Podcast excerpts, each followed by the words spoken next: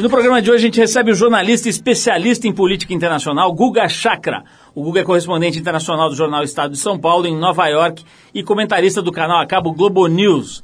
Ele vem aqui para bater um bom papo com a gente sobre a situação política dos Estados Unidos, algumas questões vitais lá da, da vida política americana, sobre a visão que ele tem do Brasil. Vai falar da nossa situação econômica, um pouco de São Paulo, né, da visão dele de São Paulo agora, de uma certa forma, vista de fora. Né, ele está mais de 10 anos lá nos Estados Unidos.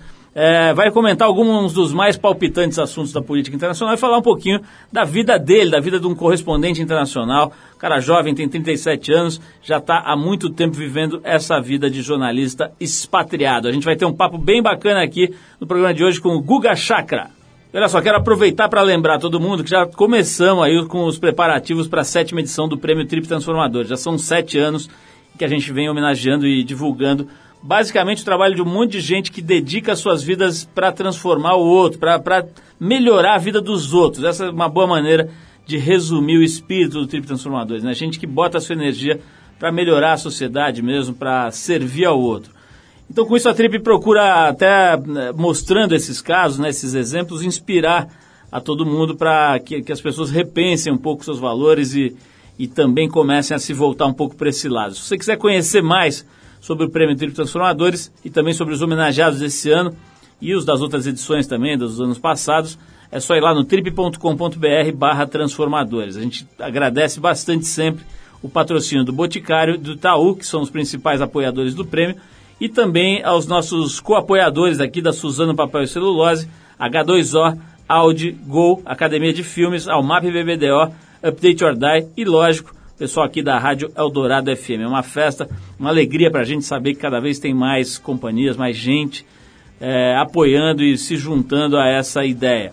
Bom, como a gente faz sempre, a gente abre o programa com música, a gente vai com The Cure e a faixa The Love Cat, do disco Japanese Whispers, de 83. Essa vai especialmente para o Lucas, que trabalha ali com o pessoal da, da, do marketing da Natura, a marca Cronos, e diz que ouve o programa toda semana, baixa lá no iPad, no, no iPod, aliás, para ouvir, correndo, passeando, enfim, um cara bem ligado aqui ao nosso trabalho, a gente fica feliz, dedica essa música a ele aí. Depois da música a gente volta com o Guga Chakra aqui no Trip FM.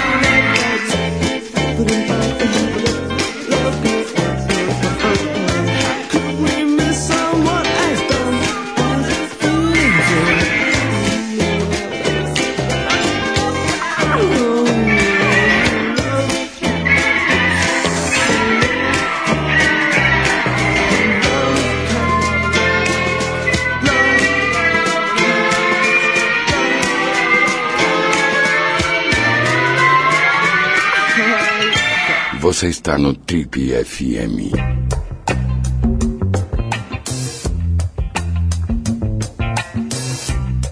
Nosso convidado de hoje é jornalista e um dos grandes especialistas brasileiros em Oriente Médio. Paulistano, ele se formou em jornalismo pela Casper Libero e fez mestrado em Relações Internacionais na Columbia University.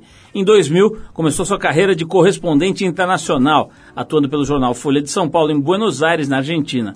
Entre 2008 e 2009 foi correspondente do jornal Estado de São Paulo no Oriente Médio e realizou reportagens em locais como Líbano, Israel, Síria, Cisjordânia, Gaza, Jordânia, Egito, Turquia, Omã, Emirados Árabes e Chipre.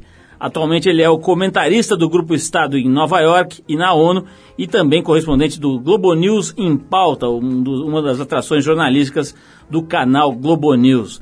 Conversa de hoje aqui no Trip é com Gustavo Chakra, mais conhecido como Guga Chakra, que atua em todas essas frentes aí do jornalismo e em uma série de outras coisas que você vai descobrir ao longo do nosso papo aqui. Guga, antes de mais nada, é um prazer te receber aqui. A gente tentou fazer essa entrevista já em vários países do mundo, só não tentamos no Oriente Médio, mas já, já tentamos dar umas voltas aí, agora acabou dando certo aqui na nossa casa. Seja bem-vindo à nossa modesta, porém é, limpinha organização.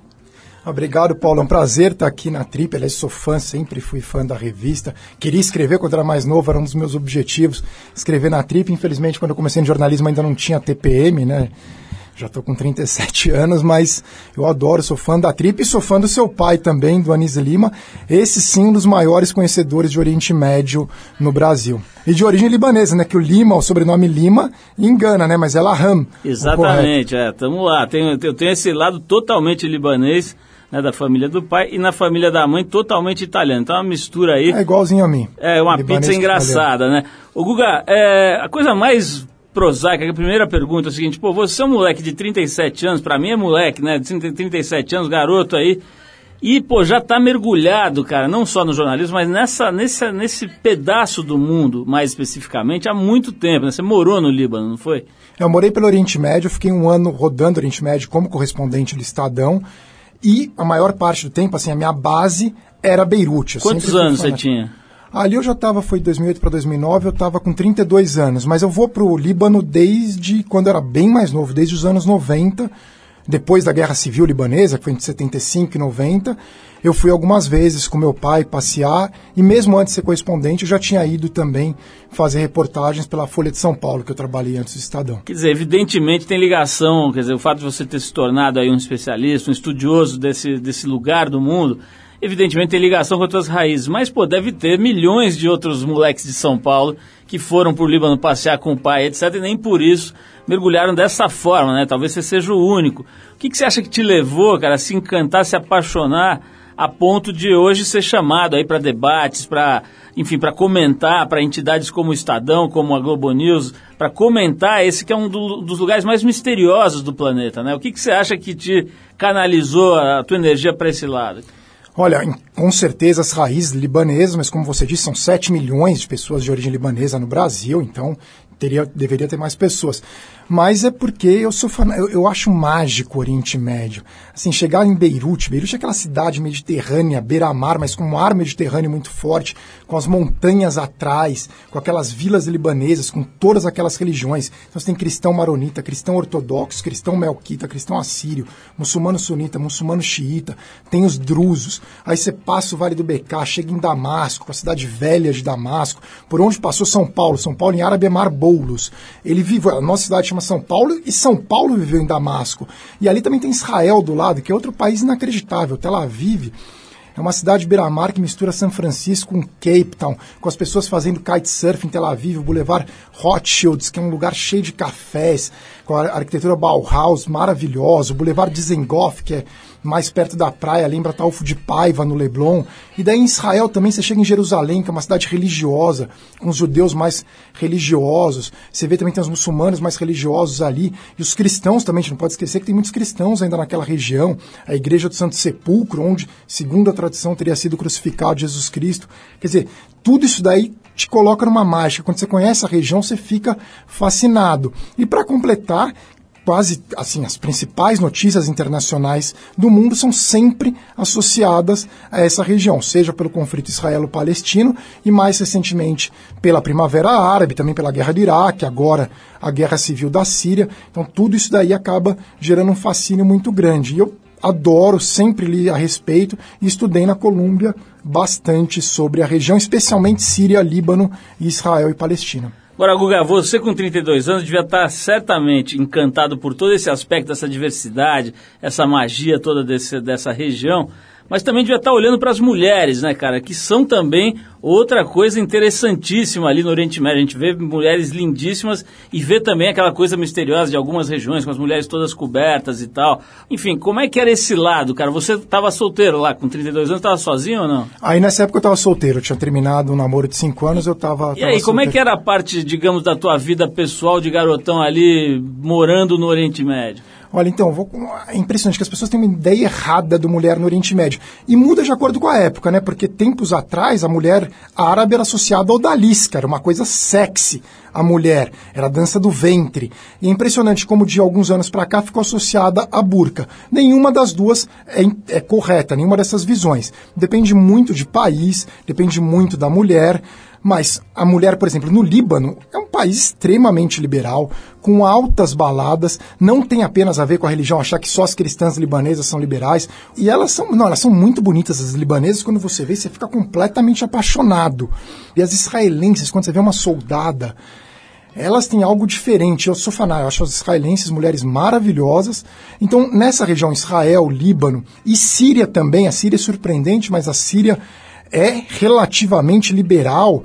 Agora, existem países como a Arábia Saudita, o Iêmen, é, Emirados Árabes, onde as mulheres se cobrem muito mais, mas elas não usam a burca. A burca é uma roupa do Afeganistão, uma roupa tribal que não é ligada à religião islâmica, ao contrário do que muitas pessoas imaginam. Então, existe essa diferença. Mas eu dividiria o Oriente Médio basicamente entre esses países: as mulheres libanesas, sírias, israelenses e as mulheres do Golfo, que são mais conservadoras, mas muito bonitas também.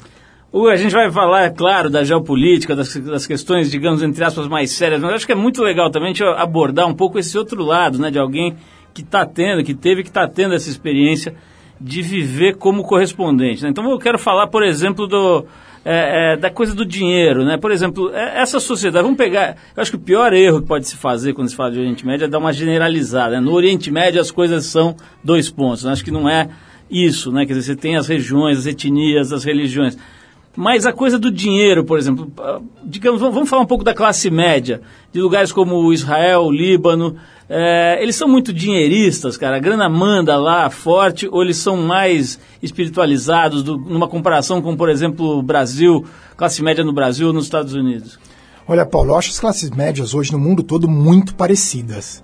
Então, assim, quando você mora em Nova York, por exemplo, você acaba tendo amigos de vários países do mundo, todos são têm o mesmo estilo de vida, veem as mesmas séries de TV, leem às vezes as mesmas publicações em inglês, então acabam ficando todos muito parecidos.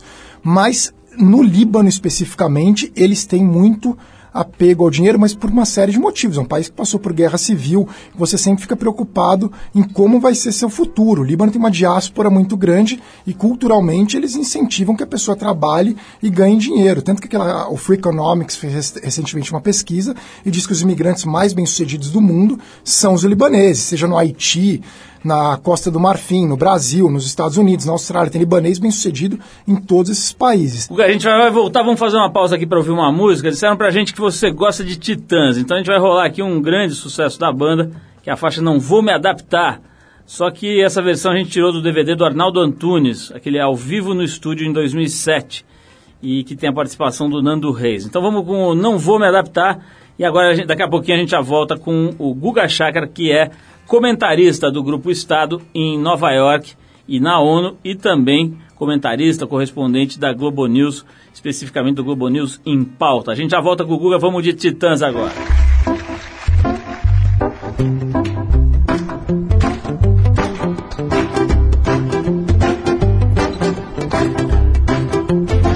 Eu não caibo mais nas roupas que eu cabia. Eu não encho mais a casa de alegria. Os anos se passaram enquanto eu dormia. E quem eu queria bem me esquecia. Será que eu falei que ninguém dizia? Será que eu escutei que ninguém ouvia? Eu não vou me adaptar, me adaptar, não vou me adaptar, não vou me adaptar, não vou me adaptar. Eu não tenho mais a cara que eu tinha. No espelho, essa cara já não é minha. Que quando eu me toquei, achei tão estranho. A minha barba estava desse tamanho.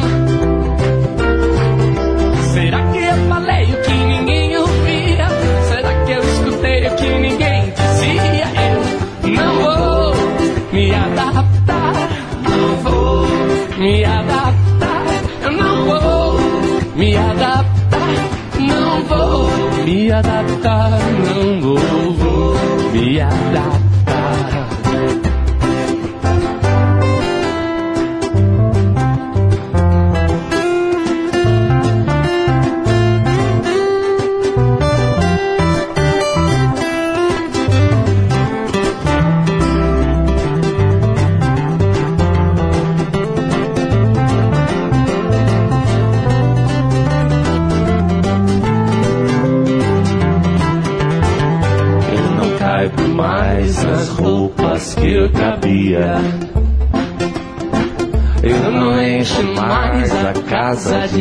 Alegria. Os anos se passaram enquanto eu dormia. E quem eu queria bem me esquecia. Eu não tenho mais a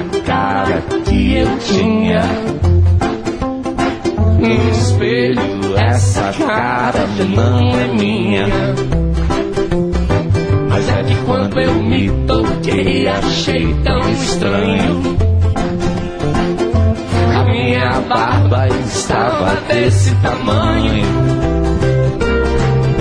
Será que eu falei que ninguém ouvia? Será que eu escutei que ninguém dizia? Eu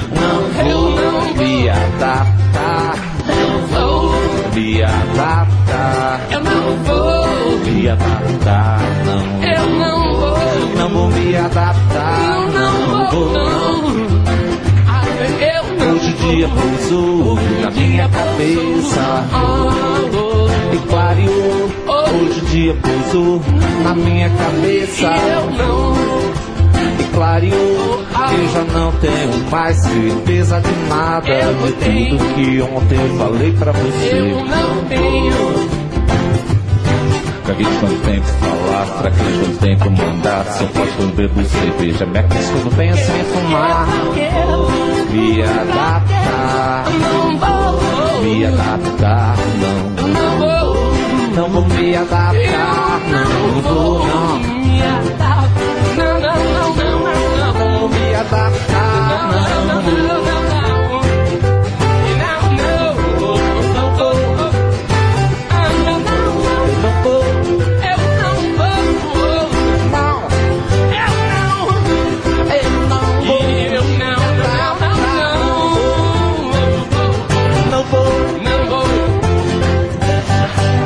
está no Trip FM. Oh, baby.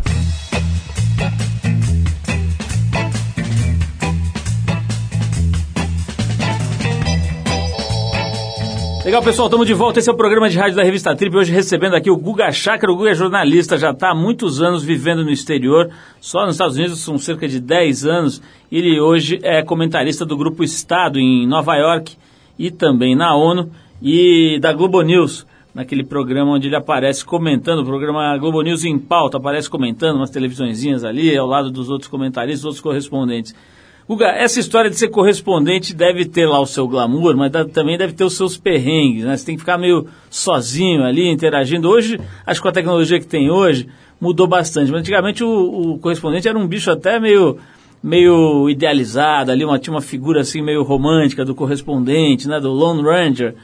Como é que é hoje, cara? Mudou muito, é legal ser correspondente, é uma coisa meio dura, difícil, com a crise toda do, do- do- da- das empresas de comunicação mais convencionais. Como é que está o cenário para essa categoria específica? Olha, Paulo, depende do país que você está, né? Ser um correspondente no Oriente Médio, todo dia você está descobrindo coisas novas, então é muito mais interessante nesse sentido de trabalho. Então a vida profissional, quando você está no Oriente Médio, é sensacional. Você está conhecendo coisas e vai contar daquele país para o Brasil. Agora, ao mesmo tempo, você fica muito mais sozinho. Então, por exemplo, eu não tenho nenhum amigo no Iêmen. Então, chegar no Iêmen para fazer uma reportagem, você faz os contatos com fontes, tudo, mas você não vai ter nenhum amigo. Então, acaba o dia, às vezes, você está sozinho. Então, é um pouco triste nesse sentido. Você quer contar, você quer falar para as pessoas. Hoje, claro, tem as redes sociais, tudo, mas e você não pode falar antes do que você fez, tudo, mas a parte profissional no Oriente Médio era muito mais legal, a vida pessoal um pouco mais complicada. No caso de Beirute ou de Israel, é um pouco melhor, que são lugares muito gostosos para se viver. Nos Estados Unidos é o oposto, se você é correspondente em Nova York, é, acaba não fazendo muita reportagem mesmo, de reportagem que eu digo, de ir para o campo para descobrir. Você vai fazer uma entrevista, vai fazer uma análise, vai entrevistar alguma pessoa interessante, mas não tem muito para contar, mesmo porque você acaba, tem o New York Times, as pessoas hoje leem inglês, e isso é o segundo ponto. A vida do correspondente hoje para um jornal impresso é muito complicado, no correspondente nos Estados Unidos, por exemplo, porque ele está competindo com o New York Times. Quer dizer, a pessoa pode tanto ler num dos grandes jornais brasileiros, no Estadão, na Folha, no Globo, como pode ler também no New York Times. Então, no caso de Nova York, é mais complexo. Em outros lugares do mundo, já muda um pouco. Então, você sempre tem que tentar buscar alguma coisa ligada ao Brasil. Para a TV é diferente, porque as pessoas ainda têm um pouco de dificuldade de entender inglês, a maior parte da população não entende. Então, você fala e você traduz aquilo para o povo brasileiro. Então, é muito importante. Mas aquela vida do correspondente romântico de antigamente acabou, porque antes, até os anos 90, até a emergência da internet, a pessoa só sabia o que acontecia no exterior pelos correspondentes que traziam e falavam no, nos grandes jornais. Então era uma importância muito maior do que é hoje. Hoje eu vejo como muito importante, por exemplo, o Sami Adgirni, que é o correspondente da Folha em Teherã. Quer dizer, ele está morando no Irã e ali ele está passando com informações que você não vai conseguir em outros lugares. Você consegue com as matérias dele. Por isso que eu acho que nesses lugares no Oriente Médio é mais interessante. Ô, Gu, eu queria que você desse aí, a gente, acho que não dá para conversar com você sem te pedir para dar uma panorâmica, cara, sobre o cenário de hoje, né? Eu estava lá agora, eh, esses dias lá nos Estados Unidos, vendo, né, todos os debates e, e as questões, desde o orçamento, a questão do orçamento lá, e trava orçamento e não sei o quê, até essa, essa questão da Síria, né? Que ah, acho que hoje as pessoas, na verdade, têm dificuldade de entender. Você ouve opiniões supostamente abalizadas de tudo que é tipo, né? O que está acontecendo exatamente nesse momento em relação aos Estados Unidos e Síria, arma química e tudo isso? Olha, a Síria é uma guerra civil. Numa guerra civil, quase todos os lados, em geral, são ruins. Então, assim, e não são apenas dois lados, ao contrário do que muita gente acha. Existe sim o regime, existe sim a oposição, mas dentro dos dois existem muitas variáveis. O regime é controlado pelo Bashar al-Assad, que é apoiado acima de tudo pelos alauítas, que são 10% da população, pelos cristãos, muita gente não fala isso, mas os cristãos na Síria, que são 10%, apoiam abertamente o Assad, pelos drusos, que são 10%, e pela tradicional classe média sunita de Damasco, Alepo e da costa mediterrânea, de Latakia e Tartus. A oposição hoje em dia se radicalizou muito, ficou muito extremista. E hoje a gente ouve muito falar do exército do, livre da Síria, do general Idris, mas ele é extremamente enfraquecido e não existe. Na verdade, é uma apanhada, uma colcha de retalhos de grupos armados de diversas vilas que seriam unificados sob essa bandeira, mas na verdade não existe. Os principais grupos da oposição da Síria hoje são a Frente Nusra e o Estado Islâmico do Iraque e da Síria, conhecido como ISIS, são dois grupos ligados assumidamente ao Qaeda. Portanto, de um lado você tem o regime do Assad, sanguinário, tem nem o que dizer, todo mundo sabe, lembra muitos regimes da América Central, como o do Somoza, é, ali nos anos 80, aqueles regimes bem radicais, ou mesmo na Argentina, como Galtieri o Videla, e a oposição extremista, quer dizer, é- é- lembra, é, é muito complexa a situação. Então, os dois lados são ruins, mas ainda existem vários lugares na Síria que seguem intactos. Por exemplo, Damasco, a guerra chegou aos subúrbios, mas o centro de Damasco, embora haja checkpoints, tudo, mas vida é relativamente normal. Na costa mediterrânea também, que são áreas controladas pelo regime. Já em cidades como Alepo, que é a maior cidade da Síria, não é Damasco, Alepo hoje está praticamente dividida, com batalhas, parte controlada pelo regime, partes por facções da oposição. Mas é um cenário de guerra civil muito grave, sem perspectiva para acabar. A gente não pode esquecer que no Líbano a guerra civil durou 15 anos. As armas químicas segundo os Estados Unidos e seus aliados, foram usados pelo regime do Assad, que daí, com acordo mediado pela Rússia, permitiu que os inspetores da ONU entrassem lá para desmantelar esses armamentos. Isso vai durar muito tempo para conseguir, mas isso daí é uma garantia para o Assad de que os Estados Unidos não vão se envolver na guerra nesse momento.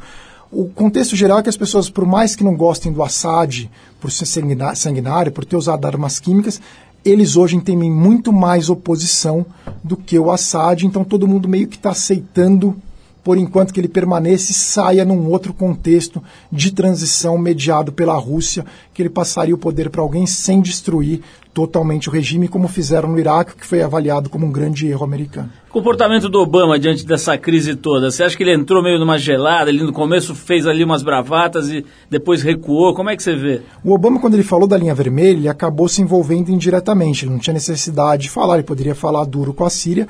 E daí, quando o regime do Assad usou arma química, segundo é acusado pelos Estados Unidos, então para o Obama usou, ele teria, teria que tomar alguma atitude. Inicialmente ele falou muito duro, parecia que ele ia atacar. Todo mundo falava, vai atacar daqui 48 horas, tudo. Aí teve a derrota lá na, na, na, na Inglaterra, ele não teve apoio do Cameron. Aí ele decidiu jogar para o Congresso, ele começou a ficar muito inseguro. Então ninguém sabia o que ia acontecer. E acabou sendo, de uma certa forma, salvo pelo, pela Rússia, pelo Putin, que bolou essa história de a Síria entregar os armamentos químicos, que daí o Obama não precisou ir para o Congresso, onde ele provavelmente perderia na Câmara para uma aliança entre os isolacionistas republicanos com a esquerda do Partido Democrata, é um pouco exótica essa aliança. E daí o Obama acabou se salvando e para ele agora a Síria ficou fica nessa questão. Aí voltou para a ONU e ficam os inspetores, dá para ele esquecer do assunto por um tempo. Você acha que a população americana hoje gostaria de ver o Estado atuando mais nessa questão ou, ou gostou da possibilidade de deixar esse assunto meio no, no parking lot ali? Olha, os americanos eles estão com uma fadiga muito grande de guerra. Teve a guerra do Afeganistão, ainda tem a guerra do Afeganistão e a guerra do Iraque. Muitos americanos foram para essas guerras. Os americanos não são tão ingênuos como a gente imagina. Tem ex-militares americanos em todos os Estados Unidos falando, pô, para que, que a gente foi lá? Quer dizer, derrubaram o Saddam Hussein, tudo bem. Só que o Saddam, quem que era o maior inimigo do Saddam Hussein? O Irã. E hoje vo- ele acabou fortalecendo o Irã, que é um inimigo. E morreram muitos americanos, 4 mil americanos no Iraque, além daqueles que ficaram feridos gravemente, que é um número elevado, e, e muitos outros que se suicidaram com, com depressão traumática. Portanto, os americanos são, em sua maioria absoluta, contra o envolvimento em qualquer forma de conflito no Oriente Médio nesse momento, por causa de uma fadiga da guerra do Iraque. Guga, vamos falar um pouquinho sobre Nova York, sobre esporte também, que eu sei que é um assunto que você gosta, mas antes a gente vai com a cantora francesa Lucille. Acho que é esse o nome da, da, da menina aqui. A faixa é Jatan, música que tá no disco Et Entendant. Gostaram da minha pronúncia aí? Tá bacana, hein? Lançado no ano passado, esse disco aqui da Lucille. Vamos de música então direto da França. Daqui a pouquinho tem mais Trip FM. Hoje conversando com o jornalista e correspondente internacional Guga Chakra. A gente já volta. De pouvoir tout dire. Des phares, c'est les bleus de mon corps. J'attends de ne plus avoir peur.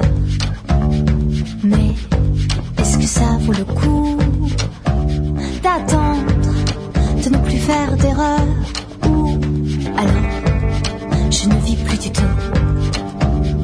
Et en attendant, je peins mes ongles couleur océan et je plonge dedans. Et en attendant, je peins mes ongles couleur océan et je, plonge dedans. J'attends. J'attends. J'attends. J'attends. La maison, le jardin, l'argent, avoir pignon sur. J'attends les enfants, puis le chien et j'attends des trois kilos perdus. J'attends de ne plus craindre tes pères. Autant que je passe aux aveux. J'attends, c'est comme une prière. Au vent, parfois j'y mets le feu.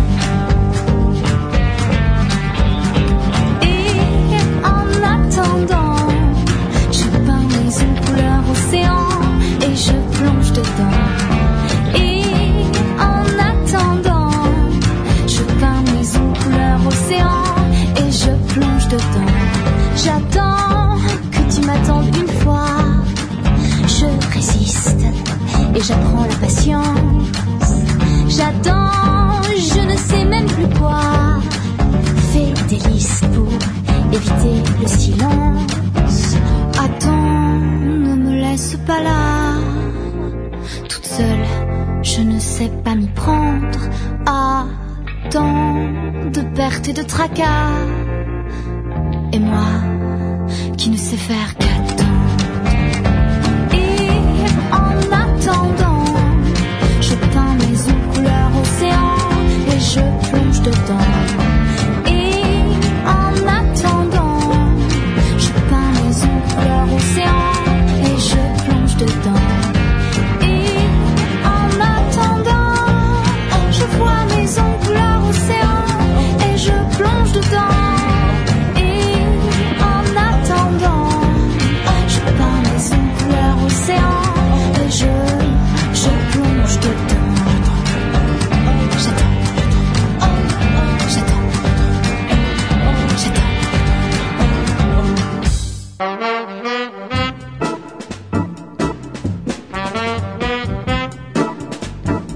Ok, estamos de volta. Esse é o programa de rádio da revista Trip e hoje a gente está recebendo aqui um jornalista de mão cheia, Guga Chakra. Ele tem 37 anos e já há vários anos atua como correspondente internacional de grandes veículos, já foi da Folha. Hoje ele é o correspondente, aliás, comentarista do Grupo Estado lá em Nova York. Atua também na ONU e no programa Globo News em Pauta. Ô, Guga, voltando um pouco para os Estados Unidos, cara, para as questões políticas lá que você tanto acompanha, estuda e tal. Essa NSA, cara, de repente só se fala na NSA, né? Quer dizer, um negócio que não, não, não, não começou ontem, mas é uma coisa que se fortaleceu muito nos últimos anos. Acho que depois do 9-11, né? Parece que, a, que essa entidade recebeu um aporte de capital gigantesco para focar na, na- no- no- nessa, nessa loucura, nessa paranoia até de combate ao terrorismo. Né? Eu estava lendo esses dias sobre uma, a existência de um aparato gigantesco numa ilha, no meio do oceano, onde eles têm uma espécie de base. Eu vi umas fotos lá cheias de antenas e parabólicas brancas gigantes. O que, que você sabe da, sobre a CNSA, cara? O que, que é exatamente essa entidade? O que a gente ouve falar é que nem o Obama teria poder total sobre essa, essa agência. É isso mesmo? É, a Agência de Segurança Nacional, National Security Agency, eles têm muito poder mesmo, é diferente da CIA. A CIA é quem realiza operações no exterior, operações clandestinas, tudo. Muita gente confunde com a CIA. Eles são mais focados na área de tecnologia, que é uma área que cresceu muito, porque nossa vida hoje está toda na digital, né? A gente tem tudo, quer dizer, a gente não vive só o que a gente está aqui, a gente tem nossas redes sociais, todo o nosso perfil os e-mails, tudo. Então, precisam, eles precisam ter mais informações disso. E eles decidiram criar essa agência que no momento depois do 11 de setembro existia uma insegurança muito grande dentro dos Estados Unidos, porque o país foi alvo do terrorismo, e que acabou permitindo que crescesse demais a National Security Agency. E que acabou, não só no governo Bush, mas muito no Obama, as pessoas sempre tinham aquela imagem cool do Obama no Brasil. Ano passado eu sofri bastante por criticar o Obama por questões como a dos drones, por exemplo, que pouca gente sabia, mas cresceu muito. E um dos grandes problemas é que antes a espionagem ficava restrita a poucas pessoas. Assim, todo mundo sempre espionou, sempre os países se espionaram. A Guerra Fria muito mais do que atualmente. Só que hoje o acesso é muito grande. Então, um dos grandes problemas é que o Snowden, por exemplo, não é uma figura do alto escalão americano. O, o alto escalão americano espionar outros governos, a gente sempre imaginou que isso acontecesse. Mas o Snowden era uma figura quase terceirizada, trabalhando numa outra empresa baseada no Havaí, e ele tinha condições de ter acesso ao e-mail da presidente do Brasil, ter acesso a informações da Petrobras, quer dizer, o que é gritante nessa questão é o número de pessoas que têm clearance, que eles chamam, quer dizer, que têm autorização para ver essas informações. E eles têm todos os dados de tudo, que segundo eles ajuda a proteger em relação à segurança, mas que fere para muitas pessoas as liberdades individuais, é, de- não só dos americanos, como de pessoas do mundo todo. Quer dizer, você começa a ficar com medo, você começa a fazer uma autocensura mesmo. Isso é uma- um dos grandes problemas. Não é a censura em si, não tem censura, mas as pessoas começam a ficar com medo do que vão escrever no e-mail, por exemplo, para um repórter do New York Times, com quem que ele vai falar. Quer dizer, ele tem medo de colocar a fonte numa situação perigosa, não vai querer expor.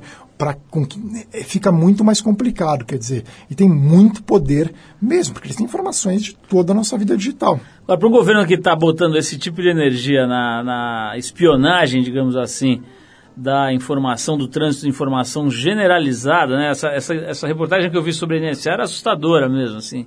Os caras estariam filtrando todo tipo de informação, de todo tipo de fonte. Como é que fica o correspondente internacional? Quer dizer, você é um cara que, evidentemente, toda hora está retratando coisas que não necessariamente agradam a imagem que os Estados Unidos gostaria de projetar, né? Existe algum tipo de eh, pressão? Você já sofreu algum tipo de, de sondagem ou invasão de espaço? Alguma, alguma coisa que pudesse ser interpretada como uma pressão lá? Não, nos Estados Unidos jamais, porque lá existe a primeira emenda da Constituição americana que garante a liberdade de expressão. E como correspondente, assim, o problema maior talvez seja para um jornalista, como eu coloquei no New York Times, do Washington Post, que farão reportagens investigativas do governo americano. Mas os Estados Unidos têm essa questão da primeira emenda, tanto que o Guardian edita as matérias por Nova York, porque em Londres eles não têm a mesma liberdade que, no, que nos Estados Unidos, da primeira emenda da Constituição. Um país que eu tive, não grandes problemas, mas foi a Síria, depois da Guerra Civil, do início da Guerra Civil, quando eu estive lá em 2011, que ficava uma pessoa ligada ao Ministério da Informação, me acompanhando o tempo todo, querendo ser simpático, quase como um guia, mas que, obviamente, eu evitei conversar com pessoas ligadas à oposição síria enquanto eu estava em Damasco, para não colocá-las em risco. Para mim, não existia risco algum. Eu estava totalmente legal, com visto de jornalista para a Síria, tudo. Mas eu tinha que tomar cuidado com quem eu falava, então eu optei por falar posteriormente ou antes com pessoas da oposição sobre questões da Síria. Eu encontrei, mas eu não falava sobre assuntos porque os caras estavam monitorando o tempo todo. A gente vai falar um pouco mais aqui, daqui a pouquinho, sobre essa correspondente do, do Estadão, né? Que está presa em Yale, né? É isso? Ela, ela chegou a ser presa, ela foi algemada e agora ela já está livre. Ela foi, foi, foi por algumas horas e daí agora ela está livre, ela, vai, ela teria que se apresentar para a justiça. Vamos falar um pouquinho sobre esse caso, mas eu vou fazer mais uma pausa aqui. A gente vai tocar agora o Dave Matthews Band, a faixa What Would You Say, do disco Under the Table and Dreaming, de 94. Depois do David Matthews Band, a gente volta para falar com o Guga Chakra sobre esse episódio aí da prisão de uma correspondente brasileira lá nos Estados Unidos e também sobre esporte, que eu prometi de falar aqui e acabei pulando. Vamos lá.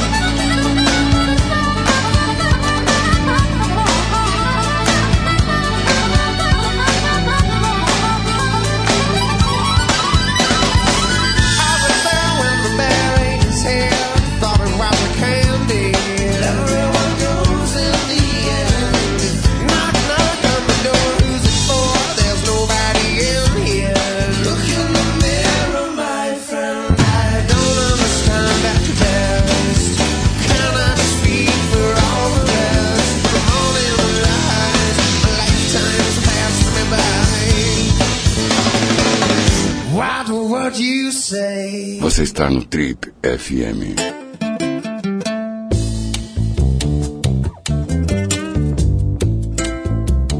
Ok, estamos de volta para mais um bloco de conversa aqui com o nosso convidado de hoje no Trip FM, o Guga Chakra, correspondente de vários jornais até hoje, mas nesse momento atua já há algum tempo, né, Guga? Quanto tempo você já está no, no Grupo Estado? Eu entrei para o Grupo Estado no mês de 2008. Já há algum tempo, agora está lá como comentarista do Grupo Estado em Nova York e também atuando no jornal eh, Globo News em pauta da TV, do, do canal de televisão eh, Globo News. O Guga, a gente estava falando aqui rapidamente dessa sua colega do, do próprio Estado, né? Como é que foi esse, esse episódio aí com ela lá em Yale? Olha, Paula, Cláudia Trevisan é a correspondente mais experiente do Brasil, provavelmente, porque ela já foi correspondente do Valor em Buenos Aires, ela havia sido correspondente no passado da Folha em Nova York, foi correspondente da Folha em Pequim, correspondente do Estadão em Pequim por muitos anos, e recentemente ela assumiu o posto de correspondente em Washington. Portanto, é uma jornalista que já cobriu Coreia do Norte, Mianmar, e ela foi cobrir uma palestra do Joaquim Barbosa, e daí não teria entrevista, e daí eu não sei direito o contexto, eu li eh, no, no próprio Estadão, eu estava aqui no Brasil já, que eu estou essa semana aqui, eu não consegui falar com a Cláudia, mas ela acabou sendo algemada lá em Yale, ficou algumas horas algemadas, e posteriormente foi solta, mas foi porque ela iria cobrir a visita do Joaquim Barbosa. Agora, o que eu posso assegurar é que não tem correspondente mais experiente do que a Cláudia Trevisan. A Cláudia Trevisan foi uma pessoa que já foi para cobrir o Coreia do Norte, Mianmar, na época que era fechada e morou tantos anos na China, ela sabe bem, assim, é uma grande jornalista, então tem que entender o que, o que levou a polícia a algemá-la. Uma pergunta curiosa que chegou aqui pelo, pelo eh, Twitter é o seguinte. A pergunta é a seguinte: você é paulistano, já morou em Buenos Aires e Beirute? Beirute você morou também, né? É, morou em vários lugares do Oriente Médio, mora em Nova York desde 2005, há quase 10 anos. Hoje, quando você volta para São Paulo, o que, que você acha da cidade? Olha, São Paulo, bom, claro, tem aquelas coisas que todo mundo clichê, que o trânsito aumentou bastante, tudo. Mas eu vejo São Paulo assim, eu fico impressionado como a cidade, os paulistas acham só Nova York o máximo. Fico, eu adoro Nova York, a cidade que eu escolhi para morar provavelmente pro resto da vida. Mas São Paulo é uma cidade que tem muita coisa. Eu fico impressionante com a inovação, que nem todo mundo fica falando agora do Bar Riviera. São coisas que surgem de repente, lugares bons, muito assim agradáveis. A, a, a gastronomia a gente fala como clichê, mas é impressionante mesmo como surgem novos restaurantes em São Paulo, novas tendências. São Paulo não está muito para trás em vanguardas em relação a Nova York e tudo, mas eu, eu acho São Paulo o máximo, assim, eu tenho um tremendo orgulho dessa cidade que tem muitos defeitos, mas a gente não pode esquecer que a gente foi a cidade que mais cresceu nos últimos 100 anos. A cidade do México era grande, Tóquio era grande, Nova York era grande. Nova York, o auge de Nova York foi nos anos 40. Chicago e Detroit diminuíram de tamanho nas últimas décadas. Claro que é mais difícil você crescer uma cidade que era pequena. que- Seu pai fez fa- faculdade do Largo de São Francisco. São Paulo tinha o Largo de São Francisco no, no século XIX. Hoje em dia não tem. Hoje em dia é uma cidade gigantesca. Eu mesmo estudei no Peridómos da Jacurici, o Peridómos da Verbo Divino, que era em outro, era nada, era um sítio. Hoje a região da Berrina é um monstro. Quer dizer, poucas cidades cresceram tanto numa região de brejo de dois rios com montanhas. E as pessoas criticam muito São Paulo, mas é uma cidade fenomenal. Mas você quer ficar em Nova York para sempre? Ah, eu gosto de Nova York. Eu, eu fiquei com aquele estilo de vida do Upper West Side ali. O pessoal tira sarro, né? Eu tô até com uma camiseta do Brooklyn hoje. O pessoal do Brooklyn tem um pouco de preconceito com quem mora em Manhattan. Hoje o cool é morar no Brooklyn, né? Mas eu gosto ali do Upper West, é perto do parque, é uma vida ali que eu fiz, tem piscina ali perto, eu nado. Eu gosto muito de lá, não me imagino fora de Nova York. Ô, Guga, tem umas questões aqui mais ligadas ao jornalismo que eu queria abordar com você rapidamente. É o seguinte, tem agora essa edição da Economist, né? Há poucos dias atrás aí saiu uma edição da Economist que tinha dado aquela capa do Brasil decolando, né? Do Cristo Redentor saindo como um foguete para cima e tal, acho que foi em 2009. E agora deu essa edição crítica, digamos assim, a, a- como se o Brasil estivesse perdendo uma grande oportunidade de se tornar uma potência e tal. O que que você acha, cara? Tem, tem gente aqui, alguns dos comentaristas aqui até questionaram um pouco a, a precisão e até a credibilidade da Economist hoje como, como o que foi sempre considerada né, uma das grandes eh, reservas jornalísticas do mundo e tal. Como é que, que, que você acha, cara? Você acha que eles erraram em 2009 e fizeram uma aposta e agora estão tentando dar uma corrigida? Como é que você viu essa, esse, digamos, episódio jornalístico? Olha, Paulo, a The Economist, talvez a capa predição da América Latina, porque nos Estados Unidos a capa não foi o Cristo, né? Em nenhuma das duas vezes. É, mas a capa talvez deu uma, um, um- assim, uma, um cenário diferente do que eles escrevem dentro. Dentro eles fizeram uma matéria relativamente séria, criticando o Brasil em coisas que eu sempre leio. Em criticando- 2009? Não, nessa atual Nessa atual. criticando o Brasil em questões da infraestrutura brasileira, que todo mundo critica, de estradas, dos aeroportos, a mesma questão dos estádios para a Copa do Mundo, criticando também os impostos no Brasil, que são muito elevados, critica um pouco da indústria brasileira, que realmente ficou para trás de países similares, como o México, a Coreia do Sul, não dá nem para comparar com a Coreia do Sul. E elogia, por exemplo, o setor de consumo brasileiro. Tem um ponto lá que eles elogiam muito a Natura, por É. exemplo. A Natura tem uma matéria que assim, é super elogiada. Ou as lojas como a Renner, a Riachuelo, também são elogiadas. Quer dizer, eles elogiam Havaianas, o Brasil. Renner. Havaianas, quer dizer, eles elogiam o Brasil, onde o Brasil realmente, todo mundo sabe, está indo bem, criticam onde está indo mal. Talvez a capa tenha sido sensacionalista, a capa da edição da América Latina, mas o objetivo deles foi chamar a atenção. E chamaram, mas eu achei a reportagem. Tem que ler, muita gente não lê. Muita gente coloca contra a Dilma é, o pessoal que é a favor da Dilma acha que super critica a The Economist e os outros acham que é só crítica a Dilma. Na verdade, eles elogiam Lula na, maté na, na reportagem toda. Eles chamam Lula de pragmático, por exemplo, mas criticam a Dilma. Quer dizer, é uma coisa meio. Eu achei super bem feita a reportagem. Antes eu fiquei meio assim, mas eu li e achei assim bem razoável o que eles escreveram. Guga, sobre jornalismo ainda, a gente tem que terminar, mas eu não posso deixar de te fazer essa, essa pergunta. É, como é que tá- você está assistindo de um lugar privilegiado, não só por estar em Nova York, uma das cidades, se não a cidade mais antenada do mundo, uma das, é, e ao mesmo tempo sentado literalmente num grande grupo de comunicação, em dois, né, na Globo e no Estado. Como é que você está vendo, cara, esse deslocamento aí das placas tectônicas do mundo da mídia? O que, que você acha que vai acontecer? Como é que você vê é, a evolução para os próximos cinco anos, por exemplo, dos jornais, das, das emissoras de rádio, enfim, da, da, da mídia dita tradicional? Eu acho que a rádio se adaptou muito bem, né? A rádio hoje, as pessoas escutam muito no trânsito. Nos Estados Unidos, a rádio tem um poder muito forte, os comentaristas de rádio, por exemplo. Eu acho que a rádio está bem adaptada e as outras mídias, elas vão se adaptar seguramente. Então, as notícias no Brasil, todo mundo ainda aqui em São Paulo tende a continuar lendo Estadão e a Folha. Talvez mude, já está mudando a plataforma. Então, talvez não leia é, mais no papel, mas vai ler na versão no tablet. Eu acho que todos estão migrando para isso daí. Então eu acho que essa é uma tendência. Para a gente terminar, agora vamos ter que terminar mesmo, mas tem uma pergunta aqui de suma importância. O Palmeiras sobe para a primeira divisão, na sua opinião, ou leva o título da segundona desse ano? Não, o Palmeiras com certeza já, já disparou, vai subir, né? Eu fico feliz, sou palmeirense, tudo. É, mas eu, eu torço mais pro São Paulo cair do que qualquer outra coisa. Eu sofri muito bullying dos São Paulinos quando eu era pequeno, nos anos 80, aquele time Gilmar, Teodoro, Oscar, Dario Pereira, Nelson, Marcelo Araújo, Silas e Pita, Miller, Careca e Sidney. E o Palmeiras era uma draga, nunca era campeão, sofri Você nem sabe a escalação do Palmeiras dessa época?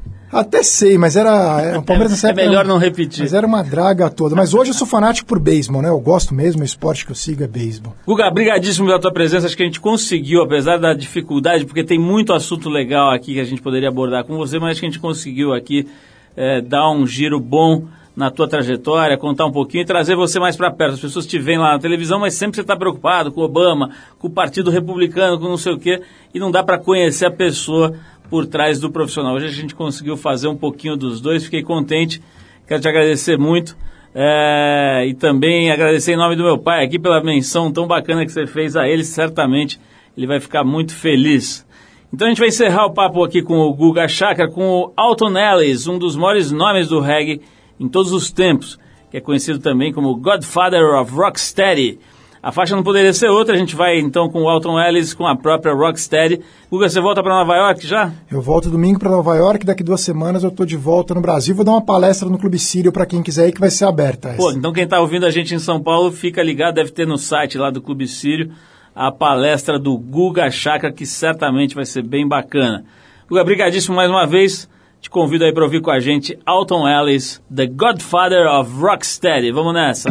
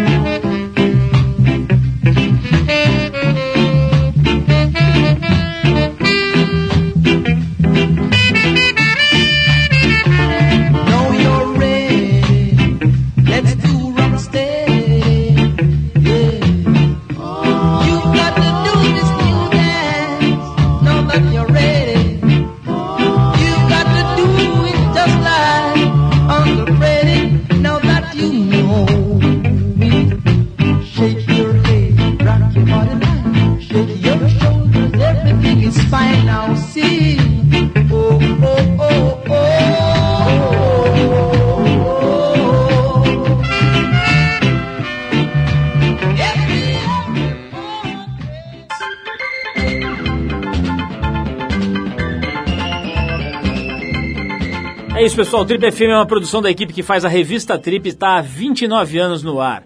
Apresentação Paulo Lima, produção e edição Alexandre Potashev. Para falar com a gente, você pode escrever para rádio@trip.com.br ou então pode nos adicionar no Twitter. A gente está lá no tripfm. Para quem perdeu o programa de hoje, quer escutar de novo ou quer conhecer melhor o nosso trabalho, acesse o trip.com.br. Lá você vai encontrar um arquivo com centenas de entrevistas feitas por aqui nos últimos 13 anos. E você pode baixar essas entrevistas para escutar a hora que quiser e onde quiser. Você também pode acessar esse arquivo pelo aplicativo da Trip para o iPhone. É só procurar lá na Apple Store, que ele é gratuito. Na semana que vem a gente volta nesse mesmo horário com mais um Trip FM. Um abração e até a próxima!